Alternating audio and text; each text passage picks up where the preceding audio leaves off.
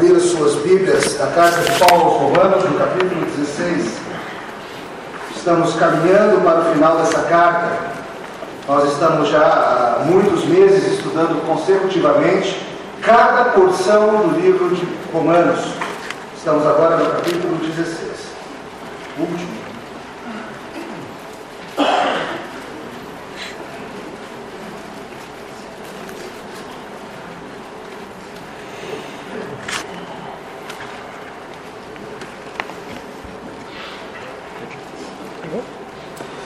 No final do capítulo 15, como nós aprendemos semana passada, o apóstolo Paulo chama o seu povo, chama os romanos a se investirem, a se dedicarem na obra missionária.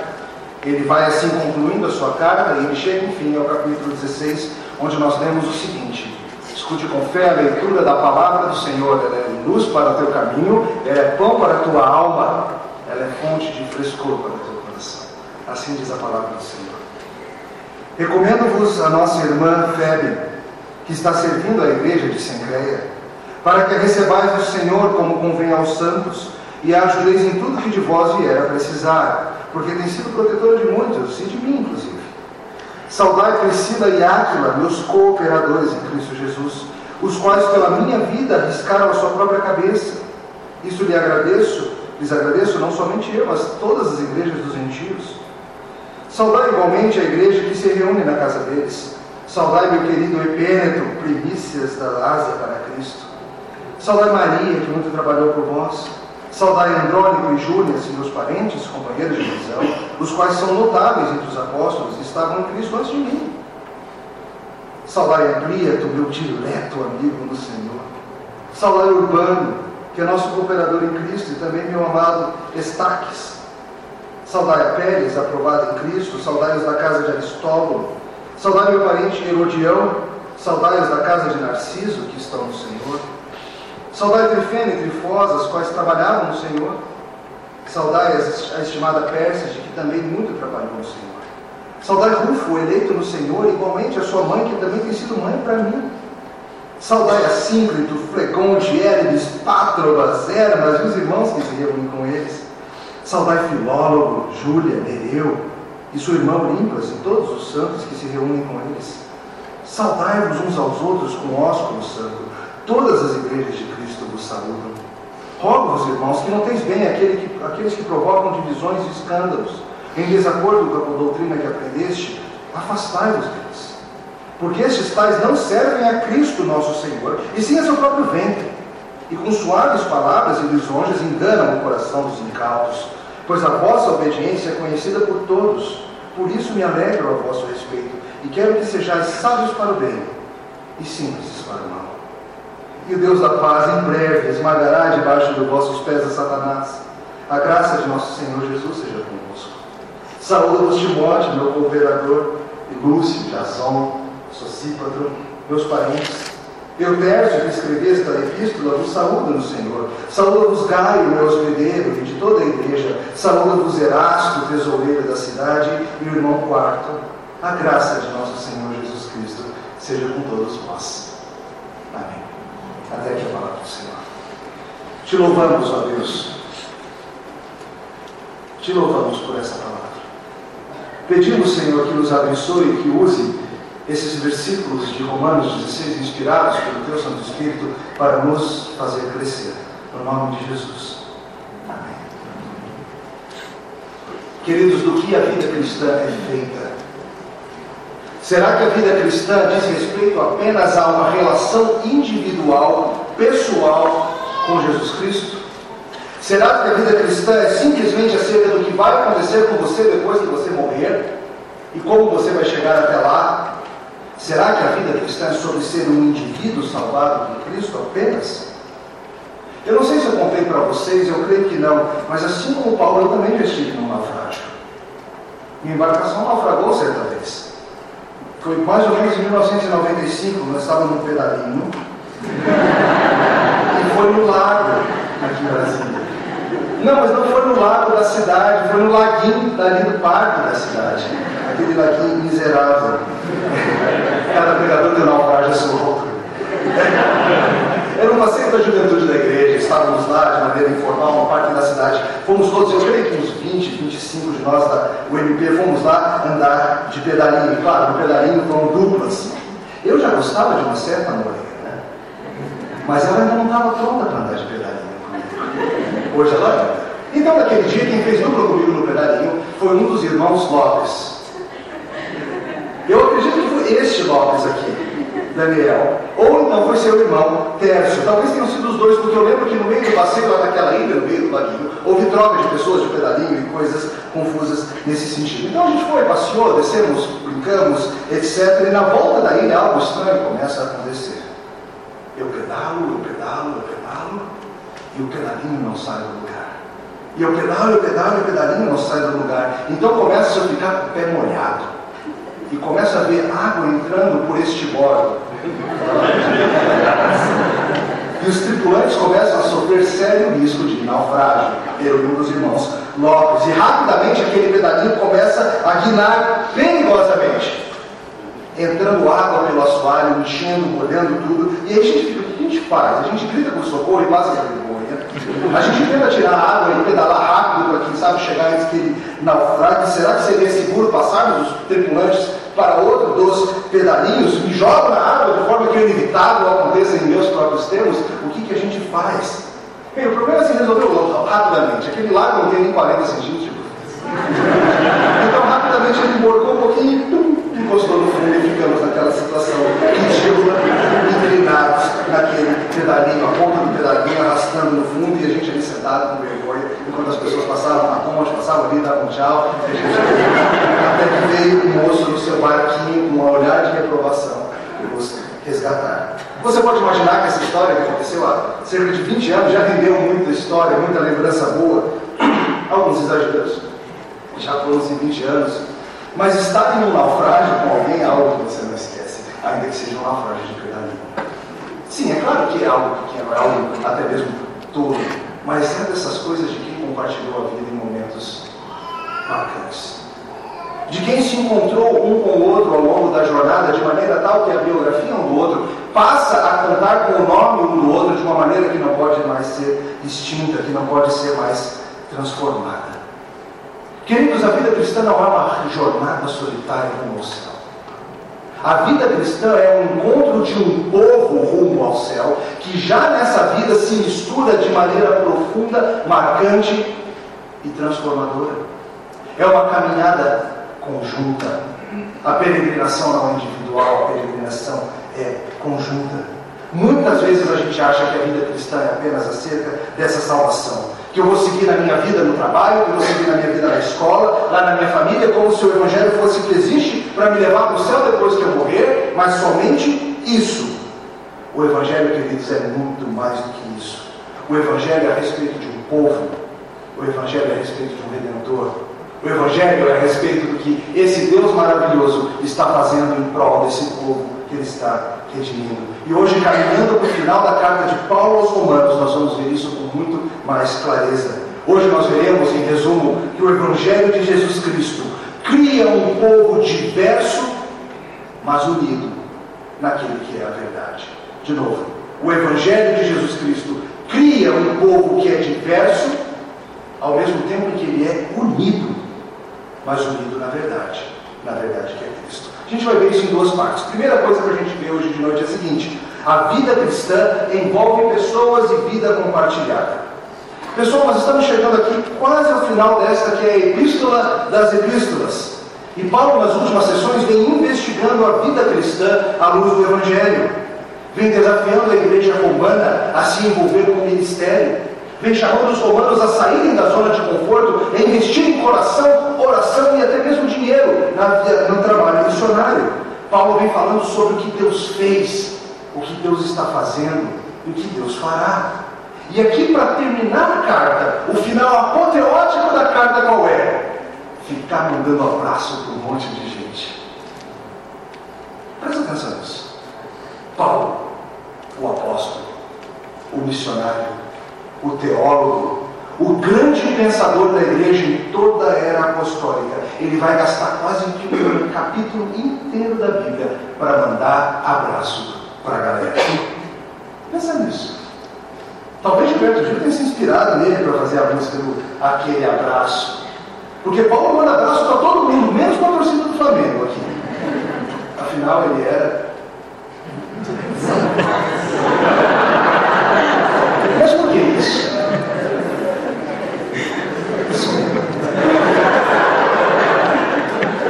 Mas a grande pergunta que eu tenho para vocês aqui agora é a seguinte: para que gastar tempo mandando abraço para um monte de gente que eu não sei quem é?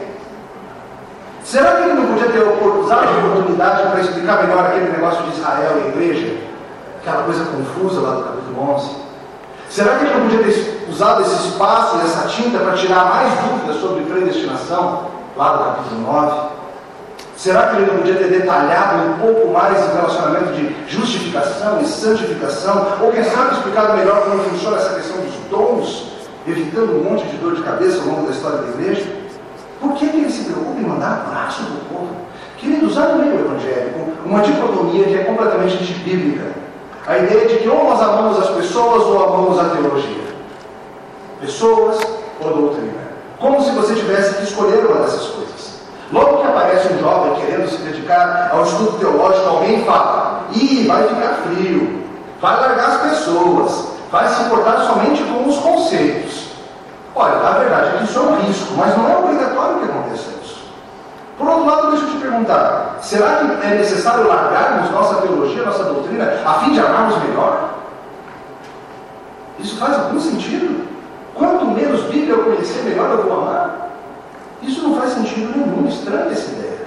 Queridos, o apóstolo Paulo ama a teologia, ama a doutrina, ama a verdade do Evangelho e ama as pessoas profundamente. E essas coisas, deixe-me dizer para você, estão profundamente conectadas. O Evangelho diz, não diz respeito apenas às grandes verdades do que Deus fez, diz respeito também ao povo que está sendo chamado em todo o globo como resultado das ações de Jesus Cristo. Paulo sabe muito bem que o povo é parte da boa notícia.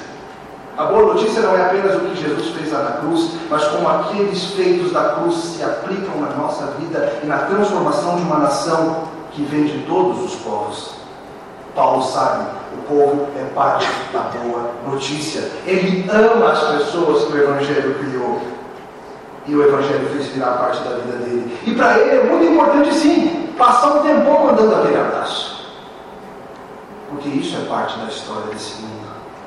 E junto dele tem um monte de gente que também está mandando abraço para o pessoal lá em Roma, como aparece a partir do verso 21. Não só ele fica falando saudai fulano, saudai fulana, saudai, saudai, saudai, como depois tem um monte de gente que foram discípulos de Paulo, que estão lá com ele, que ficam lá também. Ah, o Lúcio está mandando abraço, o Jason está mandando abraço, não sei quem está mandando beijo, o Erasto, o Quarto, o. É uma mandação de abraço nesse livro.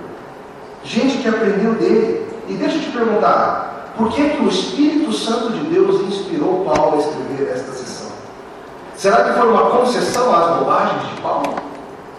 Ok, Paulo, já falamos da doutrina, que é o que importa, agora tratemos de coisas sem importância. Teu abraço para a galera. Queridos, toda a Escritura é inspirada. Toda a Escritura é útil para nos ensinar. O Espírito Santo de Deus, a terceira pessoa da bendita Trindade, inspirou o apóstolo Paulo a mandar uma multidão de abraços. Pense nisso. E a falar para a gente ficar dando beijo nos outros. É o que diz aqui essa palavra misteriosa, ósculo santo. É o beijo que a gente dá para saudar os nossos queridos. Deus queria que você, hoje em Brasília, no século XXI, visse que Paulo se importa profundamente com os irmãos que passaram pela sua vida. E nós temos muito para aprender nessa sessão. Primeiro, veja aqui a diversidade das pessoas.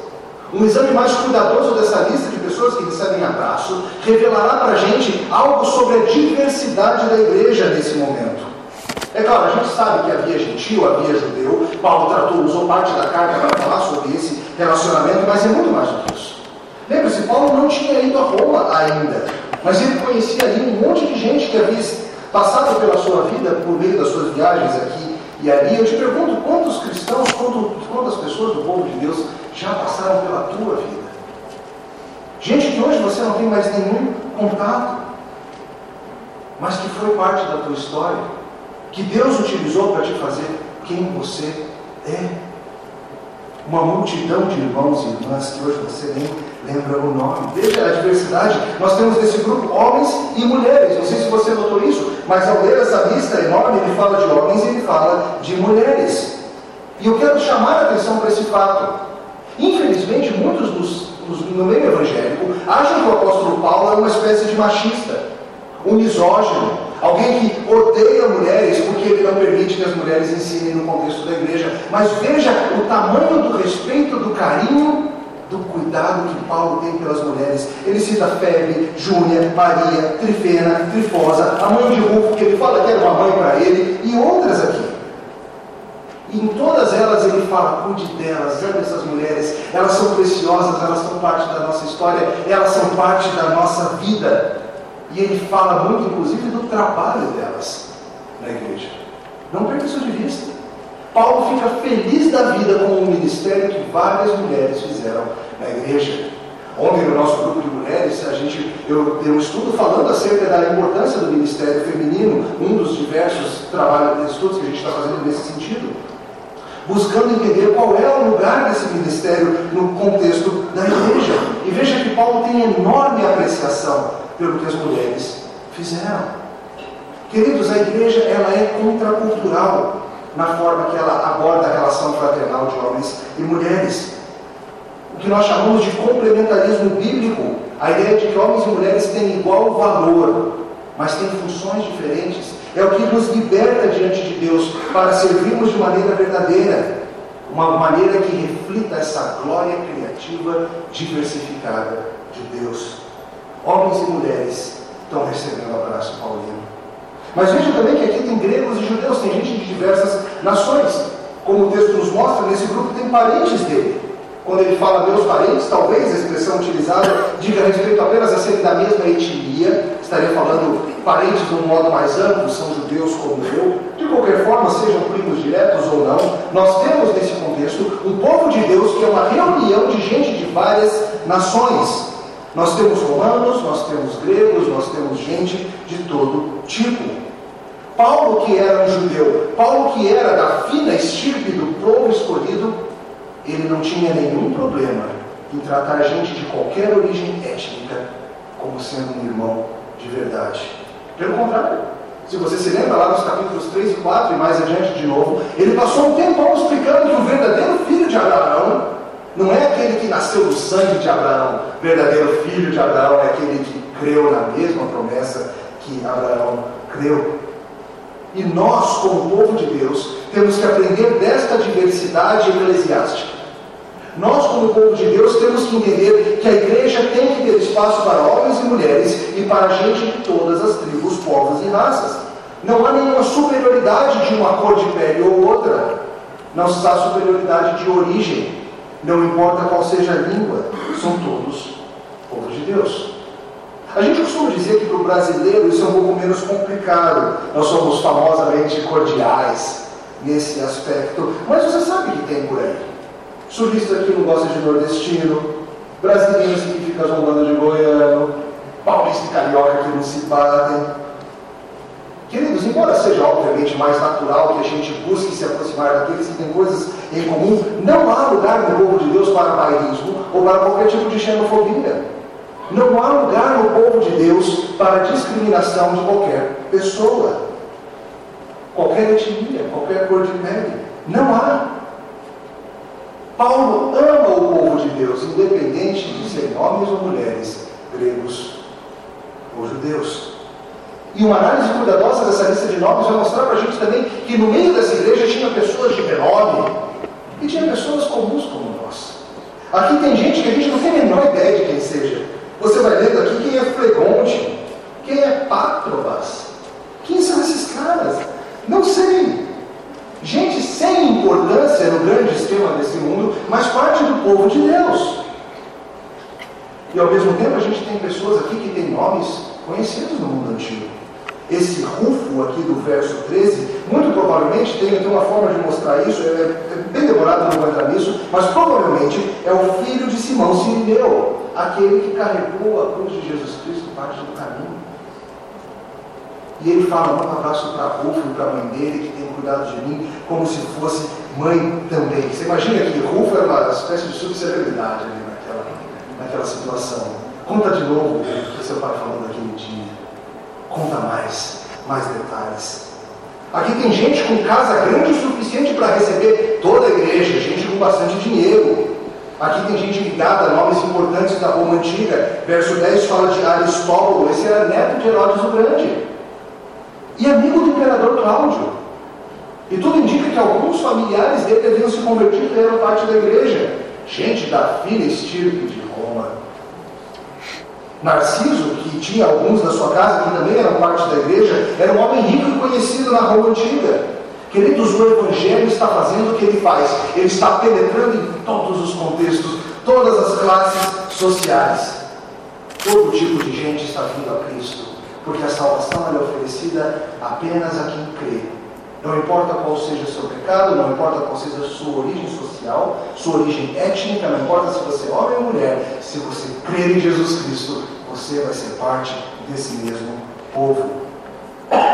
Mais para frente faz referência a um homem chamado Erasto, tesoureiro da cidade, um alto funcionário público, lá onde Paulo estava.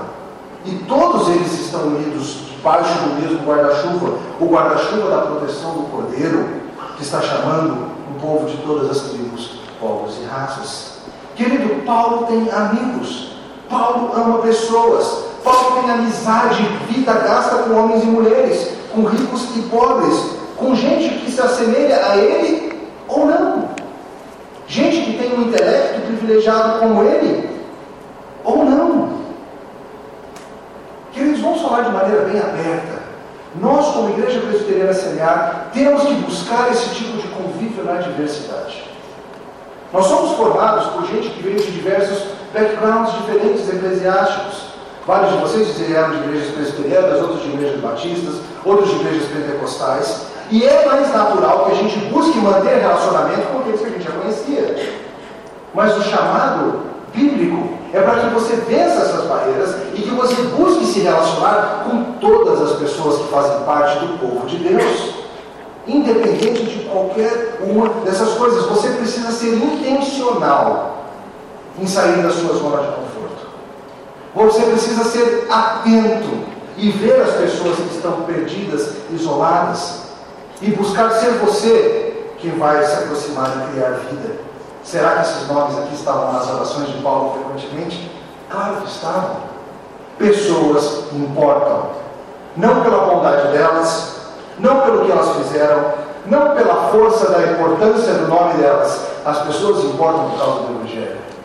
As pessoas importam porque elas foram feitas à imagem de Deus de modo assombrosamente maravilhoso, como lemos no Salmo 139, e porque essas pessoas foram redimidas pelo sangue do Cordeiro. Pense em Jesus Cristo. Jesus Cristo tinha amigos em todo tipo de círculo. Simples pescadores, coletores de impostos, gente que não era muito bem vista, gente de posses, gente que não tinha onde cair morto. Ele transitava livremente com homens importantes como Nicodemos, um famoso líder em Israel, e com uma simples mulher desprezada samaritana.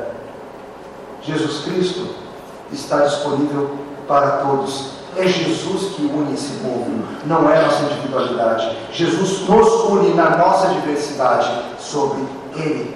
Queridos, há enorme amor da parte de Paulo por eles, por causa da teologia de Paulo. Perceba isso. É porque Paulo entende muito bem que foi Jesus. É porque Paulo entende muito bem que não foi o sangue judeu dele, não foram as obras dele, que não foi a inteligência dele, que não foi o fino nascimento dele. É porque Paulo entende isso perfeitamente, que agora ele pode amar essas pessoas de maneira maravilhosa, porque ele sabe que é tudo por Cristo, para Cristo. Alguns dos principais teólogos do século XX, se você buscar Francis Schaeffer, C.S. Lewis e outros, você vai buscar e eles sempre têm livros publicados de coleções de cartas. Calvino também. Às vezes a gente pensa nesses homens apenas como teólogos desapegados que ficam nas suas famosas torres de marfim criando conceitos teológicos. Gente, esses homens eram pessoas que se importavam com pessoas. Eram pessoas que gastavam o tempo se doando para as pessoas. E as cartas desses homens mostram isso. Mostram um intenso cuidado em gastar a vida uns com os outros. E o chamado para todo discípulo é esse. Não é para você meramente vir à igreja, aprender conceitos teológicos, sair da igreja, viver a sua semaninha e domingo vir de novo. Você é chamado para ser parte de um corpo. Não uma mãozinha isolada indo para o céu. Não um nariz solitário indo para Nova Jerusalém. Não um ouvido esquerdo caminhando solitário pelo mundo. Você é chamado para ser parte de um povo. Para Paulo, teologia e vida não são separadas. Relacionamento e conhecimento não são mantidos em compartimentos isolados. Paulo não é um teólogo que faz teologia longe da vida comum. Vários de vocês aqui têm enorme interesse por teologia e eu louvo a Deus por isso. Gostaria que todos vocês tivessem enorme interesse por teologia. Mas é importante que você saiba, nunca deixe seu coração se enganar e achar que entender os detalhes da justificação, as diferenças para a santificação, que saber explicar e listar os atributos incomunicáveis de Deus, que saber precisamente expor as posições milenistas, ou seja o que for, nunca ache que essas coisas devem existir às custas de conhecer e gastar a sua vida com as pessoas que estão aqui nesse salão. Essas coisas andam juntas e uma ajuda a outra. Das coisas mais tristes seria se você mudasse de Brasília daqui a dois ou três anos, sendo capaz de recitar o breve catecismo e falar do quanto você aprendeu, mas não ter ninguém para mandar um abraço. Porque você não gastou e não foi, não foi parte dos outros se gastarem. Devemos ser um povo acolhedor, devemos ser um povo caloroso, um povo que reconhece unidade na diversidade. Essa era a primeira coisa que a gente precisava ver hoje à noite. Mas a pergunta é como que isso acontece? Como que a gente vai desenvolver esse tipo de relacionamento? Qual que é o limite para tal relacionamento, se é que há algum? E assim a gente vai para o nosso segundo ponto. Relacionamento se constrói, relacionamento cristão se constrói na luta compartilhada do Evangelho, construído sobre a verdade. Vamos lá. Como que nós vamos desenvolver relacionamentos assim? Queridos, relacionamento desenvolvido envolve um dia de diversão no pedalinho, no FIFA Soccer, na Jam Session, envolve grupo de leitura, envolve grupo de culinária, passa por manhãs de futebol e terças-feiras à noite de basquete. Tudo isso é muito bom. Mas há algo que é superior a tudo isso nessa qualidade de criar vida compartilhada: o serviço ao reino de Deus, o trabalho conjunto pelo reino. E o texto mostra isso para a gente. O texto mostra diversas direções em que isso acontece. De novo, lembre-se, Paulo nunca foi para Roma. Como que ele tem tanta gente para mandar abraço? Porque isso é gente que ele já encontrou ao redor do mundo, nos seus esforços missionários, trabalhando, se deixando gastar. Isso é tudo gente que ele conheceu por aí ou ouviu falar. Queridos, trabalhar intensamente pelo reino é o que fez com que Paulo colecionasse pessoas em seu coração. Paulo não andou pelo mundo antigo apenas pregando de maneira impessoal, trazendo conceitos teológicos abstratos. Paulo fez tudo o que fez com as pessoas, amando as pessoas, servindo as pessoas, ensinando as pessoas a servirem como discípulos dele. Queridos, trabalhar intensamente com o reino é o que fez isso para com Paulo e é o que fará com você também, companheiros de trabalho de sofrimento. Veja, o texto nos fala, por exemplo, olha no verso 3, de Priscila e Áquila. Saudai Priscila e Áquila, meus cooperadores em Cristo Jesus, os quais pela minha vida arriscaram sua própria cabeça. Isso lhes agradeço. Não somente eu, mas também todas as igrejas dos gentios. Paulo e esse casal, Priscila e Áquila, tiveram uma vida profundamente marcados uns pelos outros. Um casal que foi muito importante nos planos missionários de Paulo. Você pode depois buscar o livro de Atos e ver isso com mais detalhes. E a gente vê aqui, a Paulo fala, eles estavam em Roma e a igreja se reunia na casa deles. E Paulo fala algo muito interessante, ele fala, eu sou grato a esse casal. Eles arriscaram a cabeça por mim. E Paulo fala algo que é muito interessante. Certamente não foi um pedalinho afundando no lago do parque. Certamente foi algo muito mais sério. Priscila e Áquila, queridos, comparativamente fizeram muito pouco. Mas o risco que eles correram em prol de Paulo serviu a todo mundo. Veja, é isso que ele diz. Quem agradece não sou só eu, são todas as igrejas dos gentios. O mundo inteiro foi abençoado por causa do pouco que esse casal fez. Porque uma vez que eles me serviram, uma vez que eles se gastaram por mim, uma vez que eles me abençoaram correndo risco de vida, a bênção foi espalhada para todas as nações. Paulo foi protegido por eles e com isso as nações foram abençoadas. E eu quero te encorajar no sentido de que muitas vezes nosso serviço na igreja parece muito pequeno. Ah, o pastor está falando lá de servir a igreja. Deixa isso no público então, que aí eu sirvo. O que, que trocar umas duas fraldas ali no berçário, impedir que as crianças se engasguem no berçário, vai servir as pessoas? Você não tem ideia, querido, de quão longe poucos atos de amor e serviço em coisas aparentemente insignificantes, quão longe essas coisas vão chegar. É o se gastar participando da música, é o se gastar toda semana produzindo um boletim, é o se gastar oferecendo uma tarde para passar com o nosso irmão que está enfermo no hospital, é o se gastar disposto a almoçar com alguém que está precisando de um aconselhamento. Essas coisas têm valor eterno, queridos. Paulo entende isso e Priscila e Áquila fizeram algo por ele que acabou sendo bênção para toda a humanidade. E veja, ele fala, ele fala de trabalho o tempo todo, ele fala, ele fala, cuidem de Febe, que está trabalhando no Evangelho, laços forjados na labuta do, do, ministério. Muitos entendem que Febe era a pessoa, era essa mulher que estava responsável por levar essa carta de Paulo até os romanos, e por isso que Paulo aqui fala, dedica um espaço a dizer, cuidem dela, ela está aí com alguns problemas, eu preciso que vocês ajudem-a. Talvez ela estivesse indo tratar na cidade de alguma questão legal, e Paulo fala essa recomendação a ela. Uma irmã que era da região da Sincreia, e Paulo fala, cuide dela. Ela já mostrou no trabalho do Evangelho que ela é uma de nós.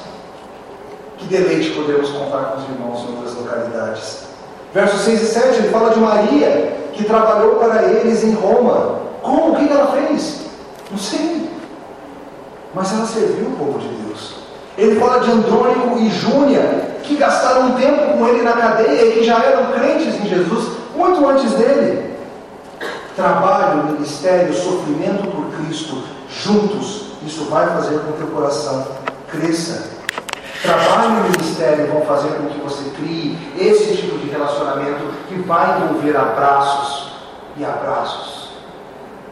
Poucas coisas vão contribuir para isso quanto o ministério. Vocês jovens sabem disso, vocês que trabalharam no último acampamento.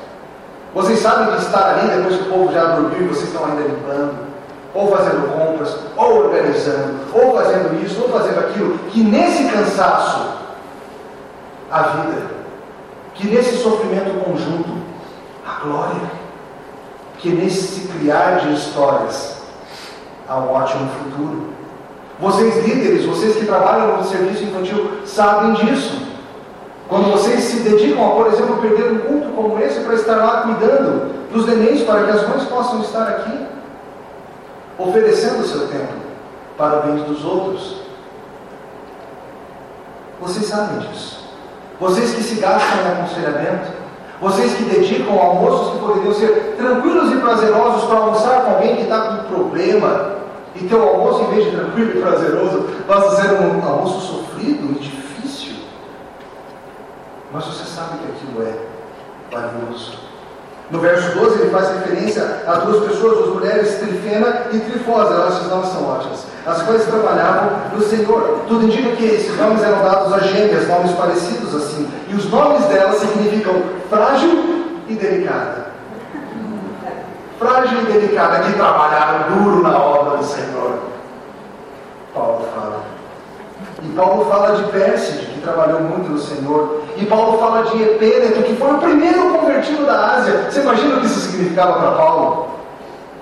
Gente que trabalhou, gente que é fruto do trabalho, gente que estava junto. Paulo tem um lugar especial para essa turma no seu coração. E é por isso que ele fala: manda esse povo, manda um monte de beijo para esse povo. Ósculo Santo é isso, é beijo, gente. É demonstrar afeto pelos teus irmãos. Hoje, no nosso contexto, pode ser beijo também, abraço apertado, esfregar a cabeça assim, de que você gosta, aperto de mão.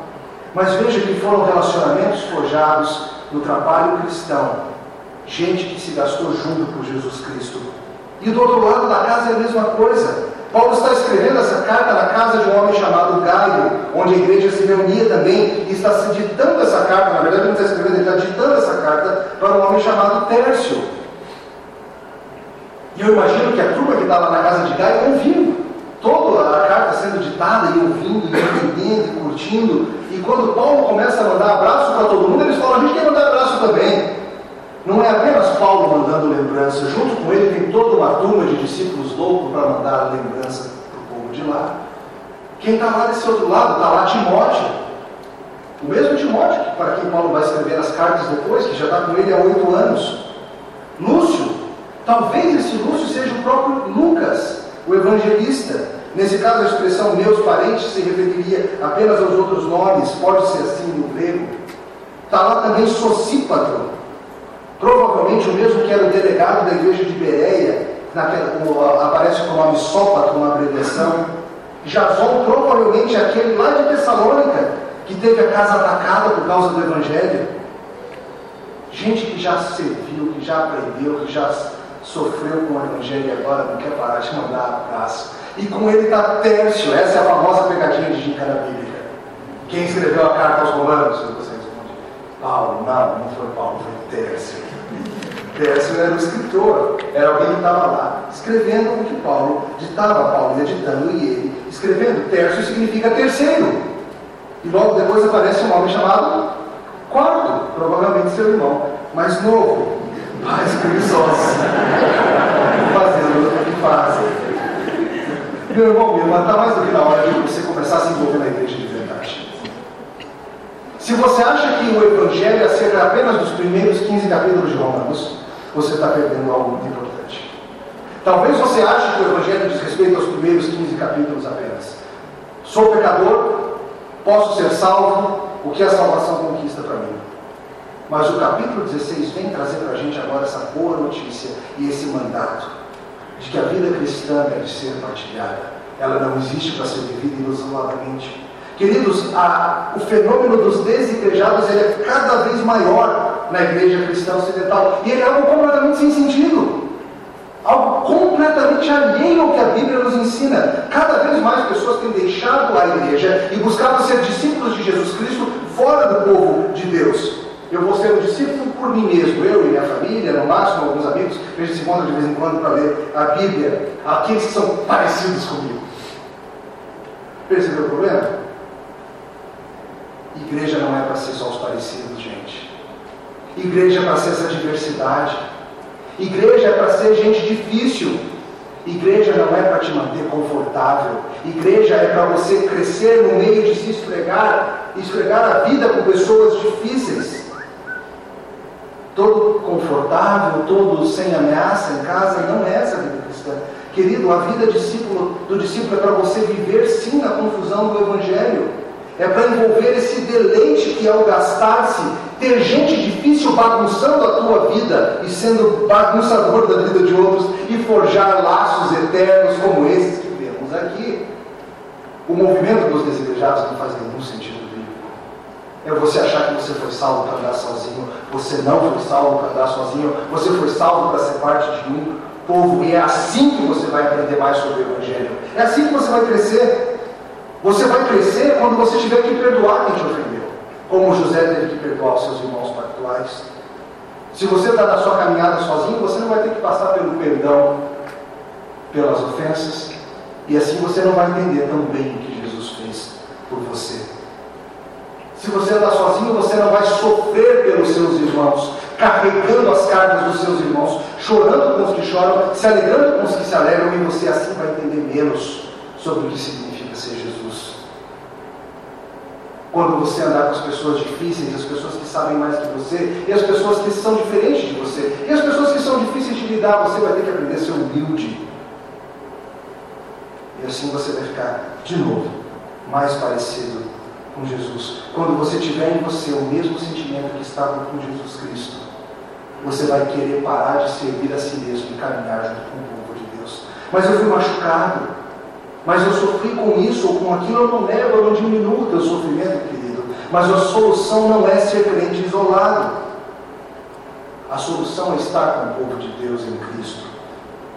Mas isso é importante a gente tratar de um alerta sério que Paulo traz aqui. Porque um erro que a gente pode cometer é o de pensar que a vida cristã é apenas acerca das pessoas e o que vale é estar com as pessoas. Que no final das contas o que vale é sermos unidos ao redor de abraços. Mas calma, Paulo tem um alerta sério que ele vai trazer para a gente aqui a partir do verso 17. Comunhão cristã precisa se dar ao redor da verdade. Comunhão não acontece às custas da verdade. Veja o que ele diz. Rogo-vos, irmãos, verso 17, que noteis bem aqueles que provocam divisões e escândalos, em desacordo com a doutrina que aprendestes, afastai-vos deles.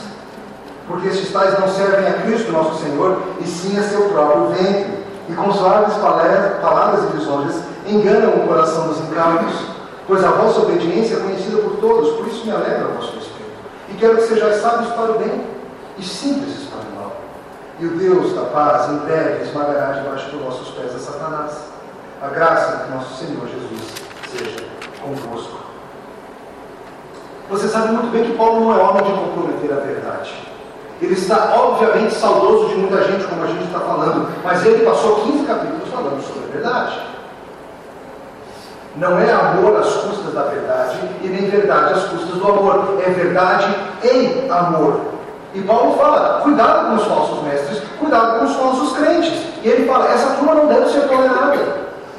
Veja, o apóstolo que está aqui derramando amor para todo lado, ele fala: quando se trata dos falsos cristãos, eles não devem ser tolerados. Há pessoas que não estão preocupadas com a vida cristã. E ele fala, sabe, aquele tipo de gente que vive causando divisão, que vive trazendo escândalo, que vive em desacordo com a sã doutrina. É impressionante como Paulo sempre conecta comportamento com doutrina. E Paulo diz o que a gente tem que fazer com eles? A gente se afasta deles.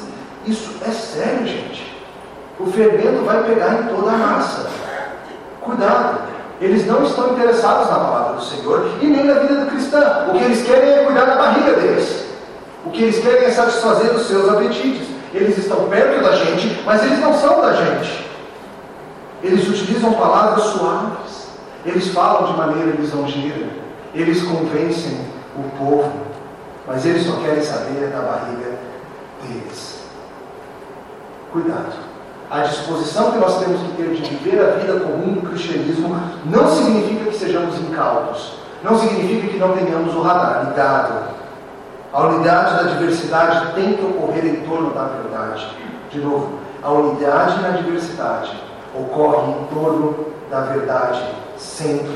E Paulo nos lembra: sejam obedientes, sejam sábios, busquem essa união, mas não abandonem a verdade em prol da união.